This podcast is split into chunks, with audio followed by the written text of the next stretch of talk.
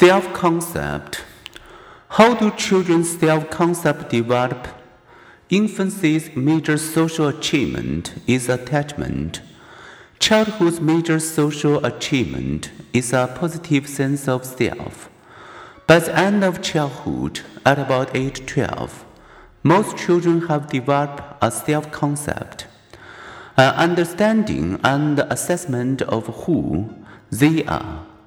Parents often wonder when and how this sense of self develops. Is my baby girl aware of herself? Does she know she is a person distinct from everyone else? Of course, we can't ask baby directly, but we can again capitalize on what she can do, letting her behavior provide clues to the beginnings of her self awareness.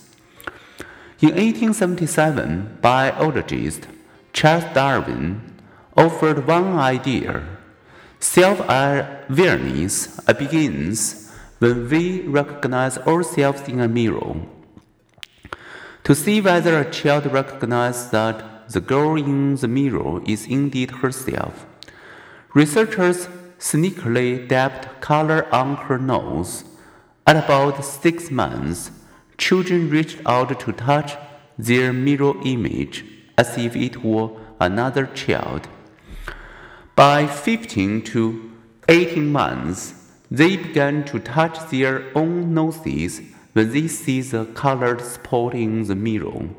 Apparently, 18 month olds have a schema of how their face should look, and they wonder, what is that spot doing on my face?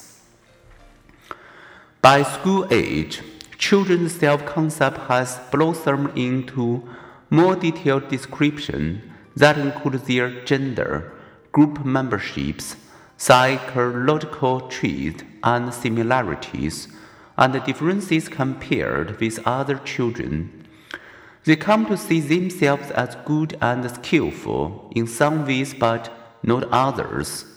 They form a concept of each traits Ideally, they would like to have. By age 8 or 10, their self image is quite stable. Children's views of themselves affect their actions. Children who form a positive self concept are more confident, independent, optimistic, assertive, and sociable. So, how can parents encourage a positive yet realistic self concept